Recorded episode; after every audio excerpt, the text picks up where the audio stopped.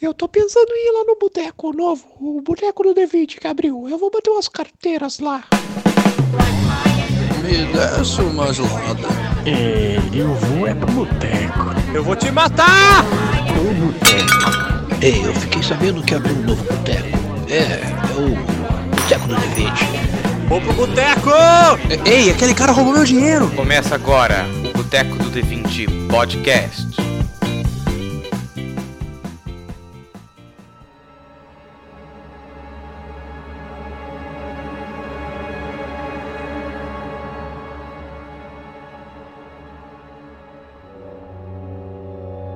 Décima gelada, meu misterioso, porque nesse podcast eu estarei que nem os monstros amigos de Cthulhu, adormecido. Eu sou o Iago e eu não entendo nada dessas coisas intergalácticas. Meu Deus, Intergaláctica Ed.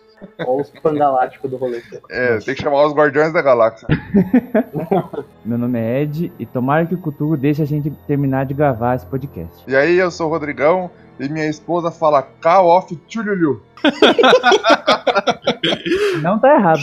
Aqui é o Alan e eu parei de olhar pros galhos das árvores com medo deles começarem a se mexer sem estar ventando. É isso aí, é foda mesmo. Nossa, É peso? Aqui é o Pedro e não está morto o que eternamente jaz inanimado em estranhas realidades até a morte pode morrer. Nem parece que leu isso, hein? é, Nem parece. parece que deve isso. Ah, ninguém decora essa merda. Não é do site não, é de outro, é de outro. Ô, nessa brincadeira aí, o ET Bilu é de Cthulhu também? Não, não, não. O ET Bilu a gente não pode falar aqui, porque a gente vai gravar um sobre ufologia e ET Bilu, como é realidade, entra na ufologia. É, o, que é reali- o que é realidade entra em ufologia. Eu quero gravar só por causa desse daí que o Iago vai falar. Fala aí, Iago. O pacu de Goianinha. Chupacu de Goianinha é famoso.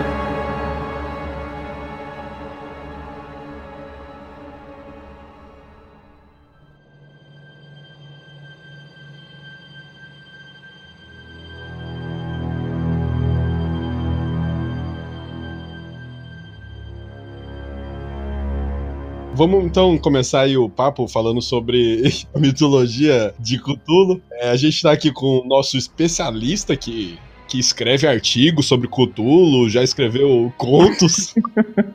Ele veio aqui pra falar com propriedade de escritor e de leitor aí há, há pelo menos 25 anos de Cthulhu. Rapaz, o Ed tá escrevendo e não manda pros amigos pra gente ler? Que porra é essa? Sabe, nunca escrevi nada. Escreveu, ficou guardado pra você, Vai rapaz. ter gente pedindo o link do blog do cara nos comentários. Tá, então, começando com Cthulhu, a gente tinha que falar, acho que, primeiramente, passar pelo menos sobre a história do HP Lovecraft, né? Que, até onde eu sei, ele era um cara que tinha bastante. Não vou falar perturbado, mas ele tinha. É, ele tinha bastante perturbado. Ele tinha bastante perturbado. Não, eu lembro, eu lembro que na infância dele ele tinha problema com pesadelos e tudo mais. Ele, ele ficou muito tempo doente, de cama, se não me engano, teve bastante pesadelos. Acho que a mãe dele foi internada em manicômio. O pai dele também, o pai dele. Também, O né? pai dele, pai dele era caixeiro viajante. Ele morreu de, morreu de sífilis. E sífilis é uma doença que faz você ficar um, um pouco mal das ideias. O Nietzsche também morreu de sífilis. Cara, aí o cara busca lá do fundo. É. Quem que é Nietzsche, meu Deus? Eita, nós. Você nunca assistiu aquele filme lá, Nietzsche for Speed? Ah! Eu não assisti, mas eu joguei o jogo. Ele era um cara bem perturbado, assim, teve bastante problema na infância e ele começou a, a criar essa mitologia. Que agora é muito difundida no mundo, tem bastante material sobre, tem filme, série. Então, vale, vale ressaltar que ele não é o criador da mitologia, né? Porque o, se for imaginar, né, todo um escopo de teoria, onde tá falando sobre coisas, é, esse horror intergaláctico, né? Vocês acabaram de comentar, essa noção de você pensar em outras realidades. Outros escritores já falavam sobre isso, mas ele foi um grande boom, né? Dessa mitologia específica de Cthulhu, dessas criaturas, foi ele que criou, mas as ideias em si já tem Mas o, o, te- o tema, né? O tema ele É, já o tema. perpassava a história da literatura. É sim, mas ele que deu mais foco, né? Você vai ter depois, né, o escritor lá do Rede Amarelo, que ele também ganhou, tipo, um grande foco nesses últimos anos. Chambers. Isso. Eu sei também que ele serviu de bastante inspiração pra bastante criadores de horror, né? O Stephen King, né? Eu lembro que ele, foi, ele serviu de. Teve mais gente. Que escreveu baseado nos contos dele mesmo, de Lovecraft. Expandiu, digamos assim, o universo dele. É legal ressaltar, né, que o, o HP Lovecraft ele escrevia né, pra revista Pulp, né? Que é meio que um- uma revista feita do pior material possível, e ele tinha meio que umas espécies de colunas em que ele ia colocando os contos dele. Tanto que você pegar hoje em dia, os contos dele são muito pequenos. Não, o HP Lovecraft também era muito amigo, ele era amigo de correspondência do Robert E. Howard, que é o criador do Conan. E se você já leu, ou se você lê algumas graphic novels, novels fechadas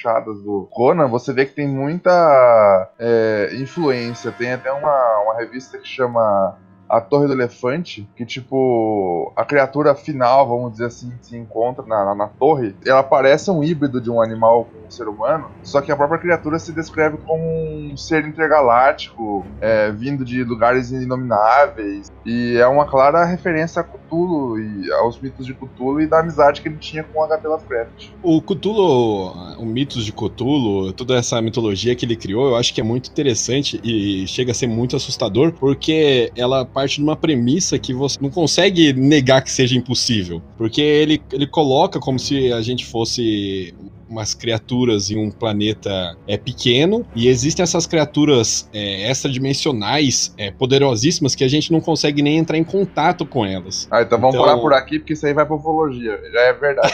É verdade.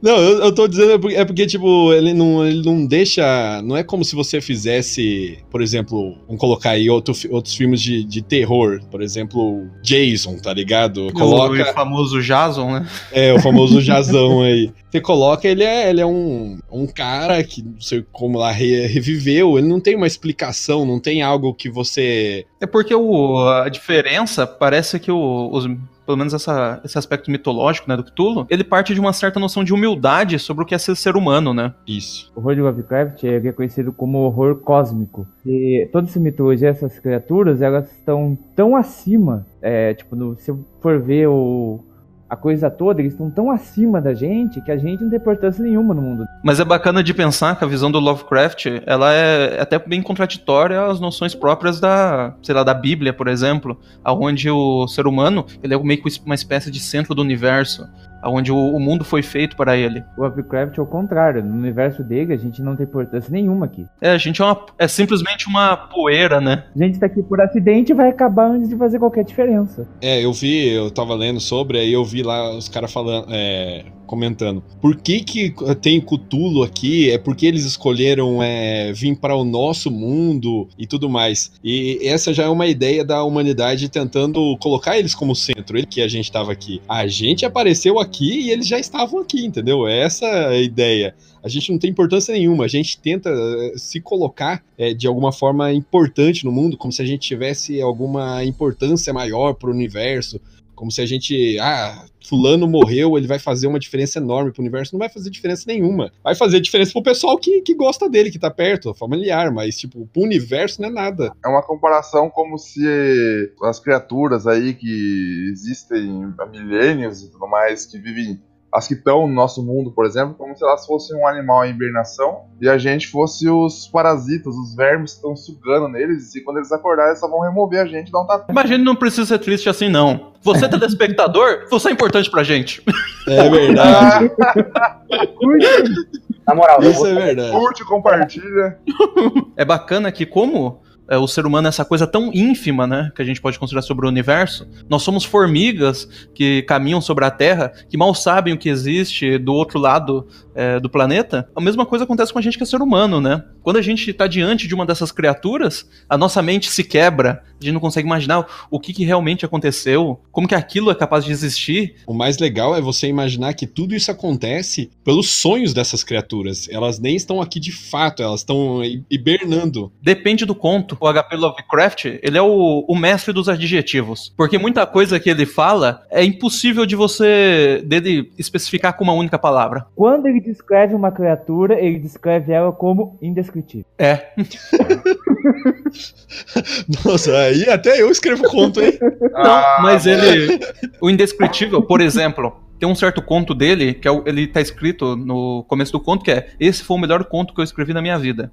que é a cor que veio do céu. A cor que veio do espaço. Cor que veio do espaço. Eu li outra tradução. Vai sair o filme. Ah, eu vi mesmo, vai sair o filme. Tem cara que vai ser muito bom. Mas nessa obra, o, o HP na hora que ele tá, fal- ele tá descrevendo a realidade, é, é até bacana de ler que você tem que ler com, com o Google do lado, ou um dicionário, pra você ir vendo o que, que ele tá falando. É. Ele ia descrevendo tão bem o ambiente, como por exemplo, ele fala: ah, aqui você tem tal tipo de flor e ela tá de com tal cor. E você tem que procurar as definições certinhas pra você ir vendo. Ele fala: aquilo é uma cor tão diferente que é impossível de você imaginar. Tente você aí, dentro da sua casa, imaginar uma cor nova. É o abajur cor de carne. Não, não, não, não é imaginar uma cor nova, é imaginar uma cor que não tem como imaginar. Não, ela é possível de se imaginar. Tanto que eles são. Eles veem ela. Só que por. Só que eles definem como uma cor, não por causa da. Que eles olham assim e falam, isso é uma cor. Não, é por comparação. Reflete um, um espectro de luz, é uma cor. Por comparação com outras cores, eles definem que aquilo é uma cor também. O cara é físico. né?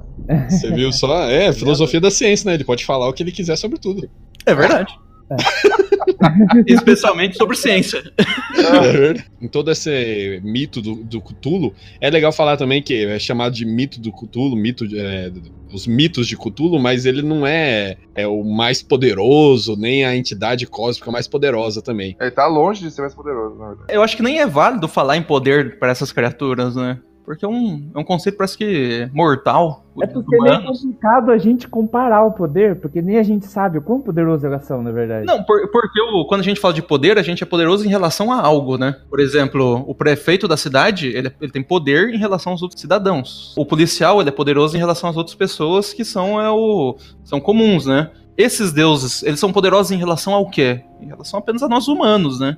Mas dentro do aspecto deles lá, é difícil de falar. É, porque a gente que conta a história, né? A gente que, que a gente que na teoria o, o ser humano que escreveu no Necronomicon lá sobre esse panteão desses deuses antigos, dessas criaturas antigas, que é nessa nesse livro que existe tudo isso aí, que tem um maior compilado do conhecimento humano. E quem que escreveu esse Necronomicon? Abdul Al-Zahed. Não, foi o, aquele filme lá do Evil Dead, que eles encontram dentro lá de uma cabana.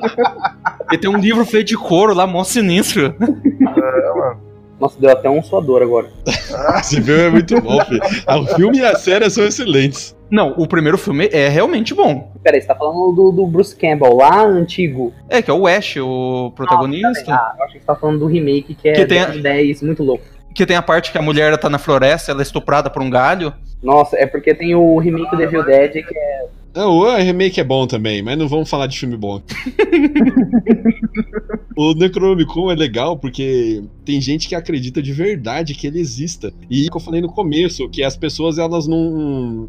é, os mitos de Cthulhu eles são um negócio que ele abre uma brecha, é loucura e tal. Você tem que ser muito crente pra você acreditar que isso realmente é verdade.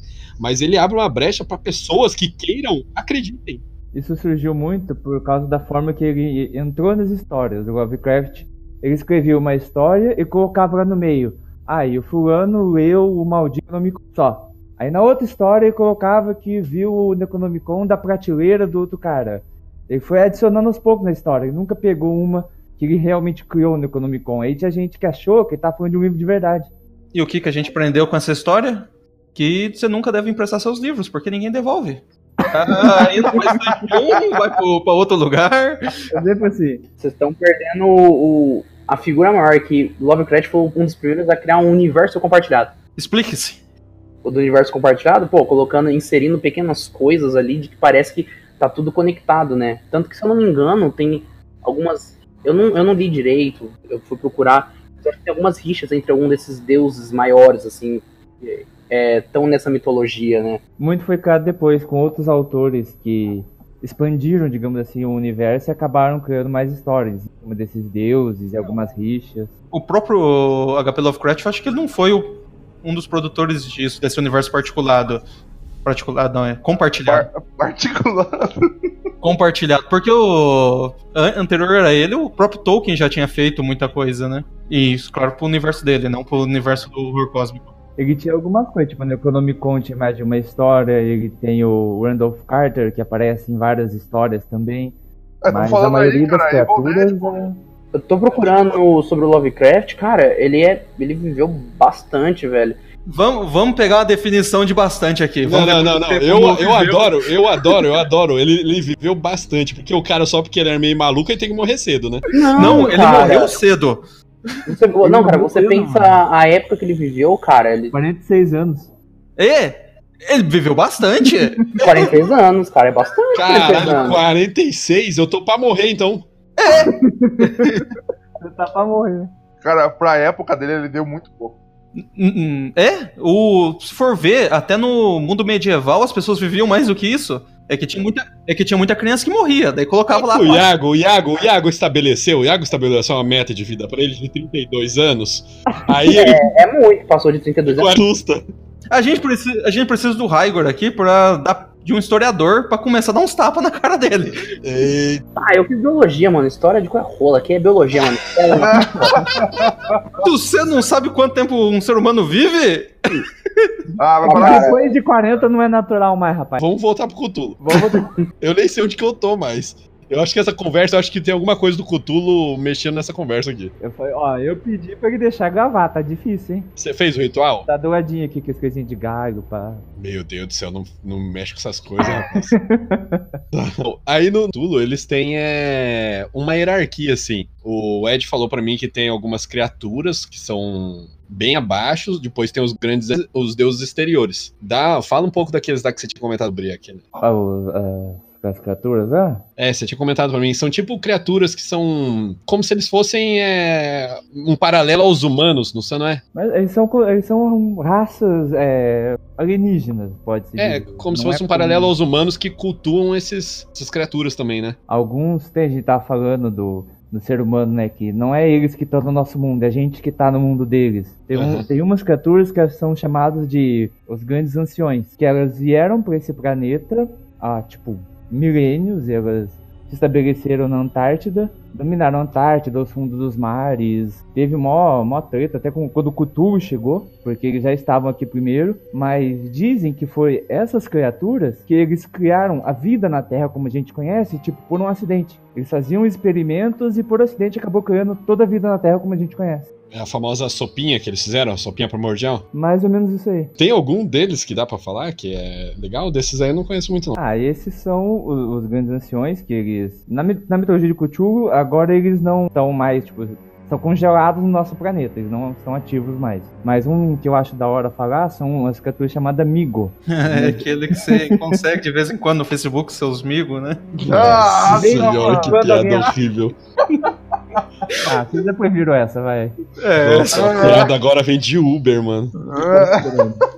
Então, como que escreve migo? Como que escreve migo? M-I-G-O. eles são tipo umas espécies de fadas, parece? Ah, é uma criatura muito alada, com umas garras. O da hora deles é que eles, eles são uma raça, tipo, intergaláctica. Eles têm milhares de planetas no universo. No nosso sistema, eles estão em Plutão, só que eles vêm à Terra para minerar é, metais raros. E o da hora deles é que eles são muito, tipo, avançados tecnologicamente, eles são cientistas. E eles vivem estudando os humanos. Geralmente não acaba bem os humanos. Eles trabalham na Vale do Rio Doce.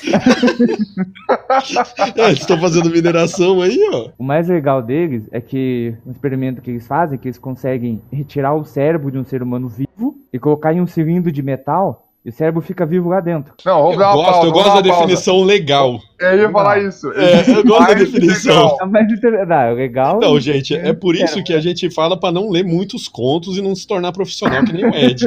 É. Quando você vira um profissional do, do, do, do rolê, você fica desse jeito, ó. Você acha as coisas legal. Mas também não, não tem só, né, essas raças meio que superiores, né, Ed? Tem, parece uma- alguns que a gente acaba encontrando, principalmente quando tá jogando, que são mais- um pouco mais simples. No caso que a gente jogou uma vez com você, a gente encontrou um fogo fato, né? Devorava a carne das pessoas. É, nem todos são uma questão de ser muito mais poderosos. Muitos são só, tipo, possível da gente entender. Por exemplo, eu já vi que, tipo assim, eu, eu não lembro os nomes, mas tem, tipo, umas criaturas que são híbridos de homem com peixe. É os Deep Ones, É, que é daquele conto de Innsmouth, né, que tem o Dagon.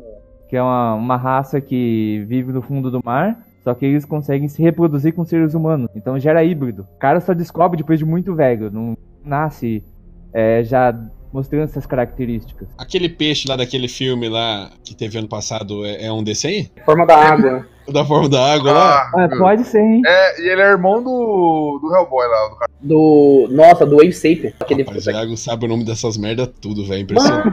Cara, Hellboy é da hora, mano. Você não vai falar mal de Hellboy. Não tô falando, falando que você sabe o nome que é só, galera. Eu tô, do, eu tô do lado do Iago agora e eu sei onde você mora, Pedro. Ele não tá falando mal de Hellboy. Ele falou assim, ele sabe essas merda tudo. Ué, a vida, a vida é assim. Então, é, tem essas raças que são do que o, o ser humano. O ser humano é realmente abaixo só. E tem as que são mais avançadas que essas também, que são, acho que os mais conhecidos, porque eles são como cultuados como se fossem deuses e, e tem uma influência no mundo, na mitologia. Cthulhu, que são os grandes antigos, né? Até onde eu tinha visto, o Cthulhu, ent- entre esses, os grandes antigos, ele é, é o mais poderoso, né? Ah, eu não sei se é o mais poderoso, cara. Eu acredito que seja. Ó, o que eu li é que ele é, assim, o mais poderoso. E tem esses grandes é, antigos que são conhecidos e são nomeados lá no Necronomicon e tudo mais. É, é, fala a localização de alguns deles, abrindo brecha pra histórias com eles, no seu RPG e tudo mais. É, fala que o Cthulhu ele fica no Oceano Pacífico. O que, que dá pra falar sobre os grandes antigos aí? Ah, eles são criaturas. É, é, são velhos. Tipo, eles estão aqui desde antes da humanidade. Só que eles, como foi dito, eles estão meio que hibernando. Dizem que foi alguma configuração estranha das estrelas que meio que prendeu eles aqui. E eles, tipo, mesmo hibernando, só eles sonhando afeta o nosso mundo. Cria cultos, cria gente que venera eles. Isso só de estar hibernando. E dizem que em algum momento as estrelas vão se alinhar de novo e eles vão se soltar. Isso pode ser daqui 20 anos, 2 milhões de anos ou amanhã. Ninguém sabe quando vai ser isso. E aí, quando eles se soltarem, tchau, humanidade. Pela tendência dos grandes números, provavelmente não vai ser no tempo da humanidade. Vamos torcer pra que não. Eles abrem é, bastante brecha pra você mexer com isso no RPG, que eu acho que fica bem legal. Consegue fazer que você liberou, porque é sempre aquele famoso, né? Os personagens que faz a merda, né? Mas eu, eu escutei algumas pessoas falando que são um pouco mais frequentador, frequentam mais esses ambientes de, desses RPGs, que eles falam que, o, que não é muito legal você mexer com esses deuses aí. Porque, como a gente tá falando no começo, a gente é simplesmente. A gente não é nem a- uma bosta. A gente é a mosca que pousa em cima da bosta. o simples ato da gente encontrar uma criatura dessa é. é uma- seria uma morte. Nossa, a nossa realidade seria estraçalhada, né? Cthulhu, esses grandes antigos, eles ainda usam a humanidade, né? Essa é a ideia, até onde eu entendo. Precisar não precisa. Não, mas eles usam. Na teoria, se eles usam, eles precisam, né? Às vezes a humanidade simplesmente teve uma interpretação sobre eles e estão seguindo. É, e nunca termina bem pra gente. É, tipo, uma coisa que eu, que eu, que eu, que eu li é que, por exemplo, que nem os, os deuses lá, os mais poderosos lá, eles meio que cagam pra nossa existência. Mas os grandes antigos é, não é tão assim. Eles têm sim essa certa. meio que ignoram os seres humanos e tal. Mas alguns deles, eles precisam da servidão. Não quando eles estavam libertos e tudo mais. Mas agora que eles estão aprisionados e eles estão apenas sonhando. Tipo, o poder deles propagar, eles precisam desses servos. Alguns é uma forma de tentar se libertar antes desse erguimento das estrelas também. É, eu vi sobre a prisão deles, né? Como que eles foram aprisionados. Tem a teoria que fala que pode ter sido é, os deuses, porque tem uma categoria acima desses, que são os deuses, que são forças é, do universo mesmo, que prenderam eles. Eu gosto mais é essa da hibernação, que fala que como se o universo ele passasse por ciclos. E assim como alguns animais hibernam, os grandes antigos também hibernam. Então não é clonados.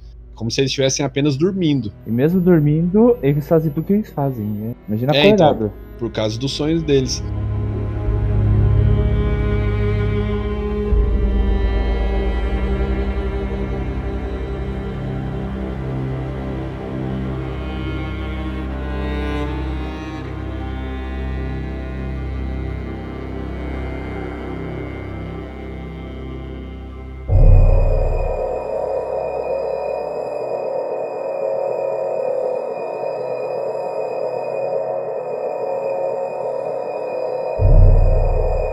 Então, aí tem os deuses que são forças da natureza, forças do universo, que existem que são superiores a esses grandes antigos, que são superiores ao Cthulhu, que é o mais, mais famoso, né? Até porque o negócio chama mitos de Cthulhu, né? E essas forças, eu, eu imagino elas como fala que elas são forças da natureza mesmo, como o tempo, tudo isso, tá ligado? São forças é, físicas, tudo isso aí. Tempo, Ele citou uma coisa. Tudo isso aí. Não, mas então, uma, uma coisa que eu sei sobre esses grandes antigos, assim, falando de outros, assim, é muitos deles se. Eles escolheram o nosso mundo como, como lugar, local de existência, assim.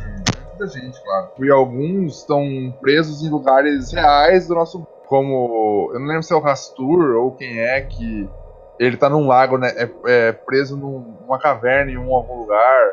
Tem um outro que tá preso, que é o Lorde das Serpentes, tá preso num, num lago. Cada um tá preso num lugar e eles meio que interferem muito nos locais aonde, aonde eles estão presos. E, e os sonhos deles é, meio que mexem com o comportamento dos povos que vivem em volta. E cada um meio que é tipo uma, uma criatura assim, com uma estética diferente. Um é o Lorde das Serpentes, o outro é Deus Batráquio, que parece um sapo. É umas coisas bem loucas, você sabe? Um negócio estranho. Qual a coisa mais da hora pra falar aí, Andy? Cthulhu, né? Se tem uma- mais alguma coisa pra falar? Ah, Cthulhu é o povão lá, todo mundo conhece, do, do Piratas do Caribe. O. Nossa. Ah, Cthulhu, ele influencia, ele é mais poderoso, tipo... Que nem você falou que alguns influenciam o mar em volta, Cthulhu influencia o mundo inteiro. Qualquer Ah, lugar você ele- pode sonhar com ele. Ah, o Cthulhu é, é no, no mundo inteiro, então, ele é global. Então ele é como se ele fosse onipresente. É, tipo, qualquer lugar, assim, os mais sensíveis psicologicamente, pode acabar sonhando com ele. E enlouquecer com isso. Se eu não me engano, tem um, tem um conto que fala, acho que é o Call of Cthulhu mesmo. Que no final, é, uns cultistas conseguem trazer a cidade. A cidade antiga lá de Rilé, que é a cidade que foi construída pra ele. E construída por ele e pra ele. Que eles conseguem trazer ela pra superfície. E o Cthulhu ele é libertado por alguns instantes. Só que assim, dois anos antes dele ser libertado, o mundo inteiro já começou a sentir a sua presença. Tipo, cultos na América do Sul, na África, em vários locais do mundo, em culturas tribais, assim, já começavam a fazer cultos a. voltaram meio que a fazer cultos a Cthulhu dois anos antes dele aparecer. E quando ele apareceu, quando ele foi libertado, ele ficou, ele foi liberto por alguns instantes. E nesses instantes ele enlouqueceu uma galera no mundo. Sim, mas ele não, fo- ele não foi liberto por cultistas. Tipo, ninguém sabe que. No conto não explica o que aconteceu. Se foi alguma coisa das estrelas mesmo que acordaram ele por um curto período, alguma coisa, mas tipo, é um barco que encontra uma ilha que não estava mapeada e era essa cidade de, de Hyrule e daí ele se liberta. Realmente, foi alguns instantes e só com isso já deu mó merda no mundo. Tirando Cthulhu, tem também o Rastur, Rastur lá, que é o, é o rei, rei de amarelo, né? Só que o Rastur ele é um grande antigo que ele não está na Terra. Ele está na estrela, é, em um dos planetas da estrela de Aldebaran. Aldebaran não é de Star Wars? Não, é de Cavaleiro do Zodíaco. Ah, é verdade.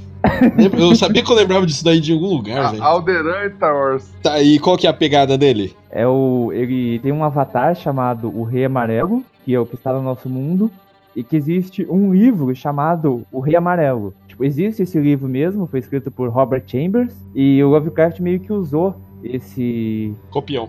Não, tipo, usou nos contos dele, né? E é um livro que existe, tipo, quem vê ele acaba enlouquecendo. O Rastor usa o, eh, o Rei Amarelo e esse livro pra espalhar loucura. É o Senhor das Serpentes. Mas tem alguma coisa legal pra falar dele? Ah, tipo, antigamente na Terra existia uma raça de homens serpentes. Os reptilianos. É, os reptilianos. cara. Barack Obama. Cara, esse cara, ele tá maluco. Pô, nunca escutou a teoria, mano? Barack Obama é reptiliano? Ele, Mark É, Zuckerberg. não tem nada a ver com Cthulhu essa merda. Tá, então acima desses é, grandes antigos, tem os deuses exteriores, que são como se fossem forças do universo mesmo. Tipo o tempo e tudo mais. Tipo, teve tudo mais. Tipo, o tempo e tudo isso aí. e tudo isso aí que tá envolvido. E é da hora que esses falam que falam que essas criaturas elas são tão poderosas que elas realmente não fazem nem noção de que a gente existe, sabe? É, Eles, ao contrário dos grandes anciões, que sabem que a gente existe, apesar de não ligarem muito, essas entidades, deuses é, exteriores, eles não sabem que a gente existe, a maioria deles, E eles são tão poderosos que eles ignoram toda a força do universo. Então eles ignoram o tempo, o espaço. Eles são como se fossem vários deuses é, oniscientes, onipresentes e totalmente poderosos. Mais ou É, eu vi que isso. tem, tem, umas descrições que falam deles que, acho que exceto por um ou outro, fala que eles mesmos não têm noção do poder deles. E eles descrevem eles como os deuses cegos e idiotas. Porque eles apenas existem, eles influenciam em tudo, mas só vagam pelo universo, não fazem menção do próprio poder. Essa descrição de cego e de idiota é do Azatoth, que ele é chamado. E diz que é o mais poderoso, né? É, ele é, digamos que, a origem do Big Bang. O universo surgiu a partir dele e ele é chamado de sultão louco, porque existem diversos outros deuses orbitando em volta dele. É, os, os que estão ao redor dele que são os cegos e burros, né? Também, é que ele também, tipo, é só uma força que criou o universo. Quando o Big Bang, digamos assim, implodir, vai tudo voltar pra ele. É, é, eu achei uma descrição aqui que fala que o avatar dele é fisicamente uma massa gigantesca e amorfa de caos nuclear. Essa- essas criaturas são só cultistas loucos mesmo que veneram elas, porque você não consegue nada com isso. Elas nunca vão te responder. E se você conseguir fazer um ritual, por exemplo, que invoque a Zatoth, descreve que ele vai dobrando de tamanho a cada segundo. E se você não conseguir mandar ele de volta, ele destrói tudo em uma área de quilômetros, tá ligado? Até onde ele crescer, ele destrói tudo. Até citam que parece que teve um. Não sei se nos contos dele. Que citam que, tipo, é, algum, algum- alguns sacerdotes tentaram vo- evocar ele numa região na Sibéria. É uma explosão que teve lá. Se não me engano, teve explosão mesmo, ninguém sabe o que foi. Aí, tipo, usaram a história. É, daí eles falam que se você evoca um Azatote, por exemplo, só a presença dele no lugar, ela torna, tipo, ela, calcif ela calcifica a terra, deixando ela estéril por centenas de anos. As árvores tornam palitos, parece tipo viram palitos queimados. O ar na região queima, os animais é, morrem, tipo, é destruição total. É como se é como se fosse uma bomba nuclear mesmo. É, arrasa com tudo. Por isso que chama caos nuclear. Daí, tipo, fala que também tem a, a invocação de cada um dos deuses aí. O próprio Azatoth, ele tem o Nyarlathotep, que é como se fosse um, O mensageiro. Um mensageiro dele, né? O Nyarlathotep é o problema, cara. Ele é realmente o que presta pra gente. É, fala que ele, com- ele sabe que a raça humana existe e pra ele ele tem interesse. Eles falam que o Nyarlathotep ele se manifesta na, na humanidade de tempos em tempos, assim, sempre como tipo uma cultura celta que tem um deus mensageiro. Esse deus mensageiro é Nyarlathotep. É tipo assim, como é, deus mensageiro da mitologia grega ou de mitologias é sempre Nyarlathotep. Tipo, Mas não só esses. Eles têm, ele tem a- as máscaras de Nyarlathotep, que são essas 999 personalidades. Que ele é como se fosse, tipo, 999 entidades diferentes. Cada entidade tem própria aparência, os próprios poderes, os próprios rituais, o próprio culto. Então, tipo, é muito fácil você colocar num RPG, por exemplo. Você inventa uma entidade e pode falar que é uma máscara de Nyarlathotep. É, mas É, ele é, bem bem OP, né? Porque ele é muito mais OP do que os grandes anciãos, anciões, né? Esse é o problema, cara. Porque na, na teoria, Nyarlathotep, como sendo um, um emissário de Azatoth, ele é muito mais poder- poderoso que o Cthulhu, por exemplo, né? Sim. É, então, aí você vai mexer com o Cthulhu já é difícil, porque o, o cara só dá uma despertada, só abre o olho e já enlouquece meio mundo. Aí você vai mexer com um Nyarlathotep, é um... Mas o Nyarlathotep parece que é mais interessante porque ele parece que tem interesse no ser humano mesmo, né? Cara, eu tenho uma inscrição de Nyarlathotep aqui que eu acho da hora, só que é meio pesada. Ah, aqui é tudo pesadão, Ah, né? Achou? É meio fortinho. Ó, Se você assistiu Centopeia Humana, você não tem medo de mais Ah, nada. ó, gente, momento pesadão aí. Pesadão. Não, que fala que Nyarlathotep não é igual aos outros deuses. Que quando você olha pra ele, ele olha de volta. E que ele é o único que tem uma person... algo que se parece com uma personalidade. E que Azatoth, Shi- é, Yogg-Sothoth, eles podem te esmagar só de estar ali. Mas ele vai achar onde você mora, vai levar sua esposa ao suicídio, fazer seus filhos virar canibais, só pra ouvir o seu grito quando você chegar em casa e ver aquilo. É tão pesado que quebrou meu notebook. Não, eu cortei não, um pedacinho, eu cortei um pedacinho aqui, mas a par do estupro, certeza que tem estupro. Sempre corta estupro. Que parte É. que você cortou aí? Conta pra nós. A parte que o cara chega em casa e vê, tipo, as duas crianças comendo o bebê embaixo do corpo balançando da mulher. Ah, falado. mas- É, falou aí, vai usar essa parte aí, ó. O cara é conhecido como caos rastejante, mano. Então, mas é complicado que a gente não consegue entender também a motivação dele, né? Por que, que ele tem que fazer isso? Então, dizem que, tipo, ele é o mensageiro dos deuses, mas o próprio, tipo, ele faz o que ele acha que os deuses querem. Porque os próprios Azatoth não se comunicam com ele pra falar o que ele quer. Tá certo. Se esse Azatote aí for cobrar em algum momento e falar, ô, não era pra fazer isso, cara, eu sou o cara da paz do amor aí, vai dar rolo pra ele. tá, aí tem outro deus também chama Yog Sothoth. Ele personifica o tempo e o espaço. Ele é como se fosse uma, uma entidade. Essa- esses deuses, como sendo entidades do próprio universo, me lembrou bastante Guerra Infinita, das Joias do Infinito. Que parece que cada um deles é, também exemplifica alguma, alguma coisa disso, né? Só que de um jeito muito mais brutal e horrendo, né? Não é uma pedra que você pega na mão e ok, vou dominar o mundo. É um bicho sinistro que personifica tudo aquilo. Não é magia, né? Primeira coisa. É, não é magia, é, é alguma outra coisa aí que, que a gente não tá ligado muito que bem o que, que é, né? Não, porque a gente pode. eh, Você tem que imaginar também que a gente pode é, imaginar que seja um monstro, mas também pode não ser. Ah, e Yog Sothoth ele habita a a própria dimensão dele, mas ele pode ser invocado com magia. No Futurama tem um episódio que tem ele. Lá vem. Você tá dizendo, eu acredito. Tem, que eles vão lá, o- a realidade deles racha e aparece uma outra realidade lá que tem um bichão lá que é um- uma espécie de um olho cheio de tentáculos. É, mas é assim. Beholder. Tipo um beholder. Mas é mais ou menos essa aparência do Yog Sothoth aí mesmo. Assista, ah, na penúltima temporada. Mas lá ele é bonzinho, ele só quer transar com todo mundo da nossa realidade. Falando de transar, tem o último que é o Shub Nugirug. Melhor nome. Como é que é o nome dele? Shub Nugirug. Nigurati, cara. Nome, nome, de, nome de Danone, velho. Cabra negra com mil filhos. Ni- Nigurubi.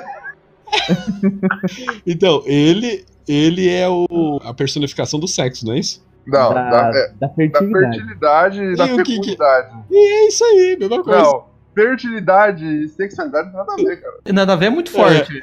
Mas É muito forte. É, ué, você Combinação, falar que as, as abelhas trepam com as flores, tá ligado? não, não é só isso. Mas faz... Então, é, o, Shib, o Shub Nigurati, ele é um o Shub de Guru.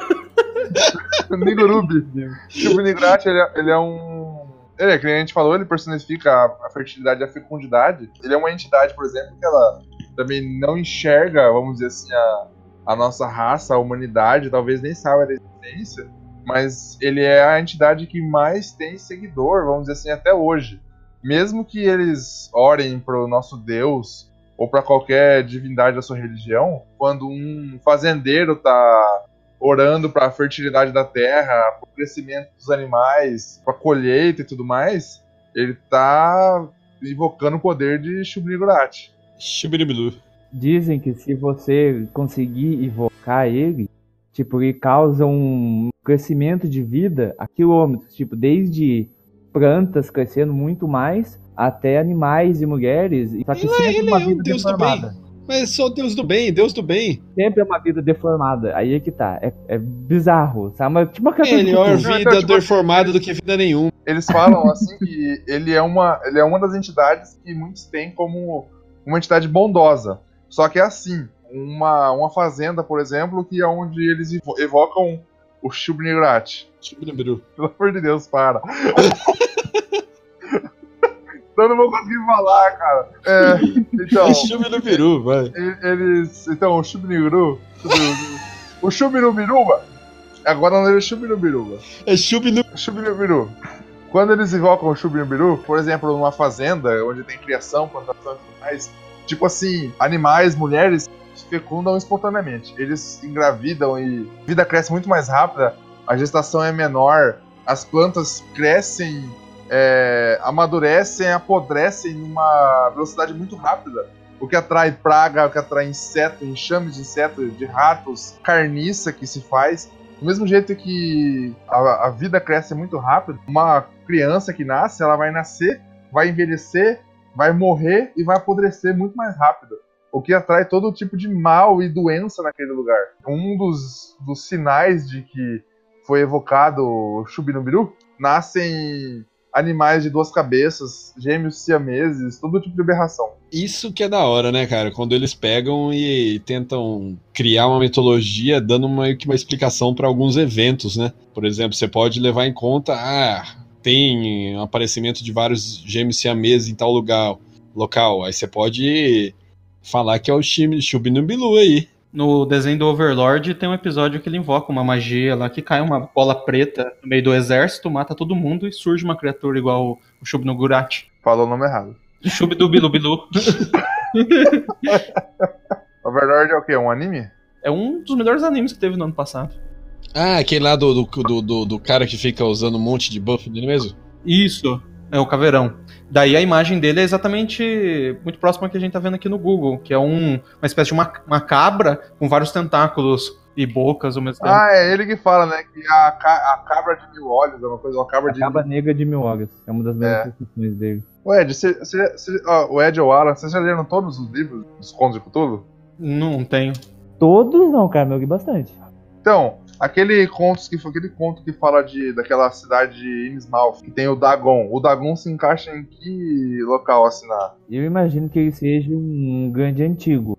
Ele seria algo como que um deus com aqueles Deep One, sabe? Que, o, que vive Ah, no fundo do certo. mar. É, tipo, é porque, eu acho que é um grande antigo porque só existe tipo um dele, não é uma raça. É uma criatura única também. Ah, Então, é o mesmo, o mesmo nível do, do Tula e tal. É, acho que tem É, ele- um Hydra, que é um, outro- um outro dele também, mas tipo, só esses dois. Quando você busca Dagon no. no Google, parece Dagon em Hydra, né? É. E é tipo umas, umas divindades, vamos dizer assim, umas criaturas que meio que o povo ora pra trazer. É, melhorar a pesca e tudo mais, né? O bacana é que o, todos os contos você fica sempre questionando assim, se a pessoa que o protagonista, ele realmente ele tá na- nas suas faculdades mentais mais estáveis possíveis. Nesse conto do Dagon, o cara ele tá à deriva no mar e ele, ele chega em um determinado momento que ele vai encontra uma espécie de uma ilha. Daí o, o conto é alguns meses depois, ele na casa dele e ele falando que ele tá tomando morfina, que nem louco, e ele tá viciado naquilo, e ele começa a achar sempre que tem alguém vendo ele, e que alguém tá perseguindo. Então sempre você, você nunca sabe como que tá a faculdade da pessoa que tá contando.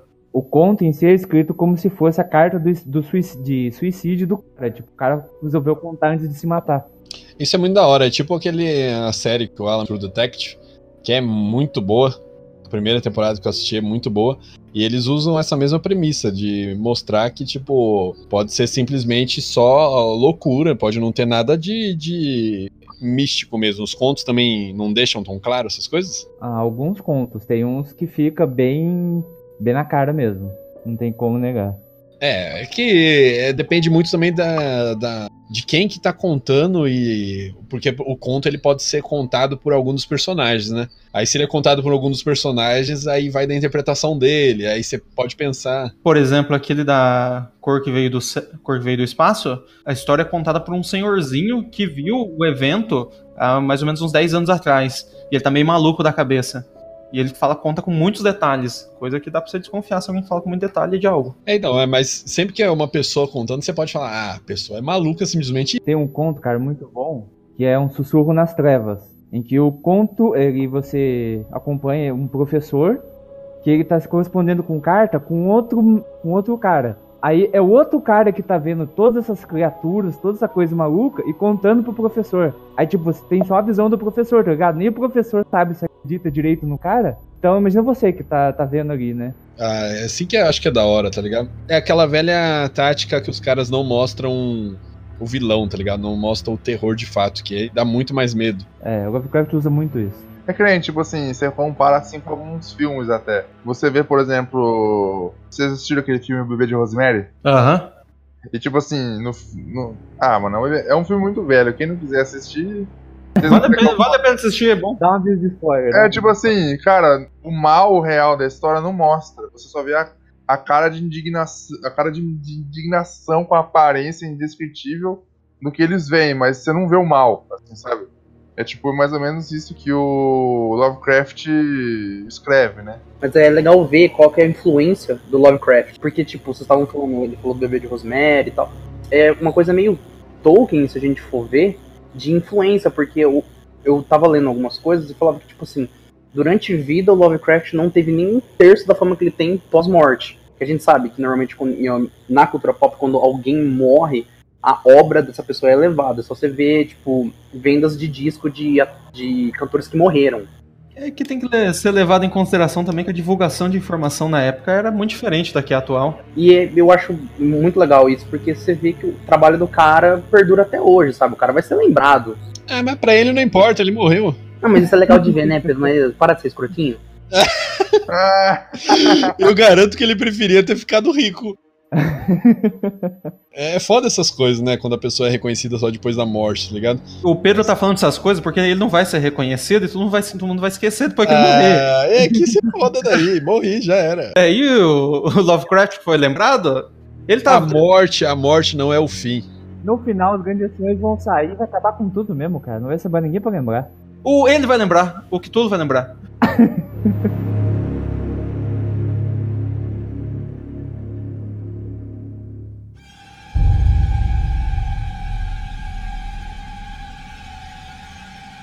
pra quem leu aí do pessoal, vocês podem falar alguma coisa, tipo assim, de alguns contos ou algum livro que seja legal pro pessoal ler? É, True Detective. Eu assisti a primeira temporada, comecei nove e meia da noite, acabei cinco e meia da manhã, foi de uma vez só, muito bom, gostei, adoro. O importante é isso, né? Não, assisti a primeira temporada, é realmente muito bom. Ela é muito Cthulhu, tá ligado? Leva muito pra interpretação sua, tá ligado? Você pode realmente levar como sendo algo místico, ou você pode levar sendo como sendo só loucura mesmo e boa. E eu achei muito bom. O, a série não é sobre Call of Cthulhu.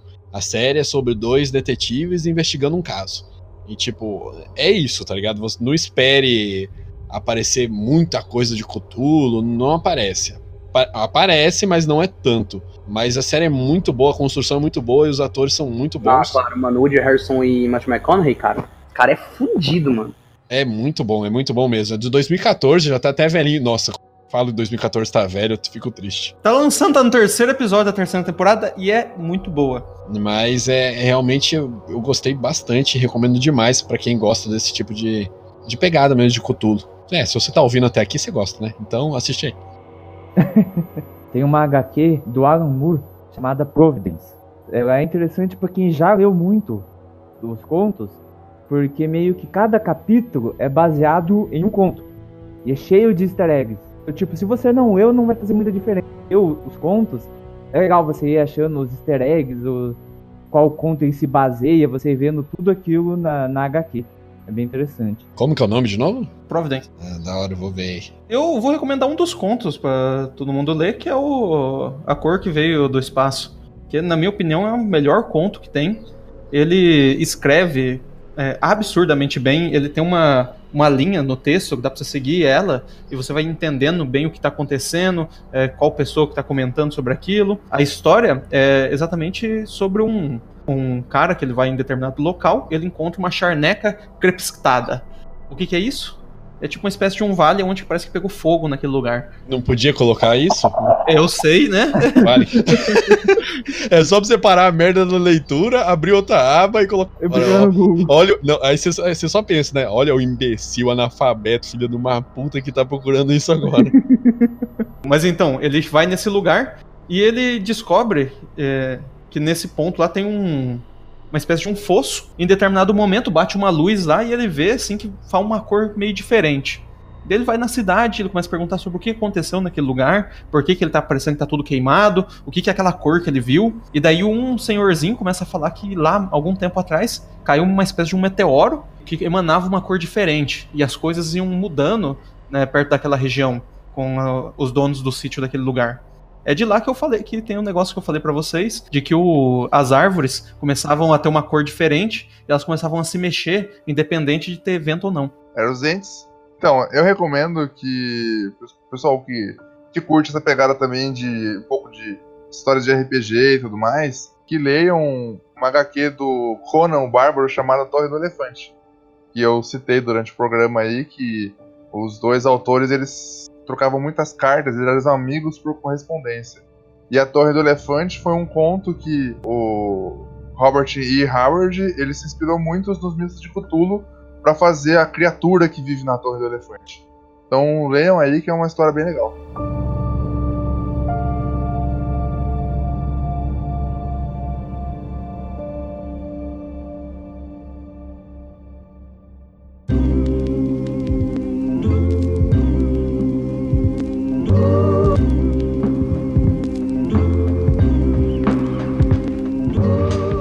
Revitalizando aqui a nossa sessão de comentários, onde a gente pode ter aquela conversa, aquela interação gostosa. Hoje tenho comigo Pedro. animado, animado como sempre, um garoto entusiasmado com a vida. É isso aí, cara, sempre animado. Hoje nós estamos aqui revitalizando nossa sessão de comentários, onde a gente vai ler os comentários que vocês mandarem pra gente. Lembrando sempre que vocês devem mandar ou comentar lá no post do papo no site ou comentar no post do Instagram, tá? Ou mandar e-mail. Essas três formas é onde a gente vai estar tá olhando. Direct no Instagram fica meio complicado da gente olhar, então a gente vai focar nessas três formas aí. E hoje nós vamos ler então dois comentários aqui do André Russo, que mandou lá no site. Lê o primeiro aí, Pedro, fazendo um grandíssimo favor. Então, nesse primeiro aqui, é basicamente com você, porque você que é historiador, mas ele fala assim, numa parte do, da mensagem dele. Mas fiquei com uma dúvida sobre o Irã ser a única teocracia do mundo. E o Vaticano? No que difere? Essa é uma dúvida e uma discussão que, quando você vai falar de sistemas de governo, ela tá sempre aí, né? Porque o, o Vaticano ele é governado pelo Papa e o Papa ele é um líder religioso. Só que no que, que vai diferir então? Por que, que eu falei? É claro que nas minhas concepções, nas minhas leituras, pode ter alguém que fale diferente ou alguém que discorde de mim, a gente conversa, estamos sempre aí. Eu acredito que o Irã ele vai ser então a única teocracia do mundo, porque o poder ele vai ser exercido diretamente pelo sacerdote ou pelo clérigo, que no caso, como eu falei, é o ayatollah. Então o poder está sendo exercido diretamente pelo líder religioso, ele só pode ser exercido pelo líder religioso. No caso do Vaticano, vai ser já o que a gente chama de uma monarquia eletiva. O que, que é isso? É quando é feita uma eleição para se escolher um rei. E se a gente for ver nas leis da Igreja Católica, qualquer pessoa pode ser eleita pelo conclave. Não precisa ser necessariamente um cardeal. É o que normalmente fica entre aquele colegiado. É mais uma, uma tradição. Mas por força de lei, se os cardeais quisessem eleger o Pedro aqui como o próximo Papa. Aí escolheu bem. Aí escolheu bem, né? Eles poderiam escolher sem problema nenhum. Então por isso que não entra. É claro que tem atributos sim de teocracia, porque é um governo extremamente ligado a religião, mas eu acredito que se encaixa mais na parte da monarquia eletiva. Tudo bem, André? Tudo bom, André? Tudo Muito boa dúvida, porque eu também não fazia noção, mas eu tava lá também como fazer volume. mas eu gostei da dúvida dele, que eu tô aqui também aprendendo. É por isso que eu vi, pra ter aquela aulinha grátis. Aquela, é claro. A aula no, no estado é 11,90. Ele também mandou outra mensagem aqui, bem legal. Não vou ler ela inteira porque ela é muito grande, mas tem uma parte aqui que é bem interessante. Que ele comenta sobre o filme lá do Dredd, do Stallone. E é um negócio que eu não lembrava. Que ele fala aqui que os rebeldes, eles eram rebeldes porque eles pichavam paredes queriam comer hambúrguer com maionese e ketchup e a sociedade tinha abolido o sal, pois era ruim à saúde. Parça vegano aí, sempre curtindo aí, ó, tá tudo. é, mas, o, é, não, mas é, é, interessante esse juiz Dredd aí mesmo, porque ele mostra essa sociedade que é, que é totalitarista, né? Que ela tira totalmente suas liberdades. Ah, se a gente. Se é ruim comer hambúrguer, se é ruim comer sal e gordura, então vamos proibir de tudo, né? Só que a gente sabe que isso não é legal, né? É legal que cada pessoa tenha assim a sua liberdade que você ensine a ela. seu hambúrguer, né? Você quer claro. seu hambúrguer, né? não tira o meu hambúrguer, não, cara. Senão é a revolução começa amanhã. Aí você vai pra rua com a frigideira, né? Vamos com frigideira, com óleo, vamos com tudo. Que isso. Bom, esse então foi o nosso espaço de leitura de comentários e de interação. Por favor, mandem comentários, mandem suas dúvidas, é, mandem sugestões, mandem histórias que vocês acham engraçado, que a gente pode ler aqui e a gente conversar sobre. É, lembrando sempre de mandar por aquelas três formas, né? Ou no e-mail ou nos comentários, tanto do site, tanto do post do Instagram.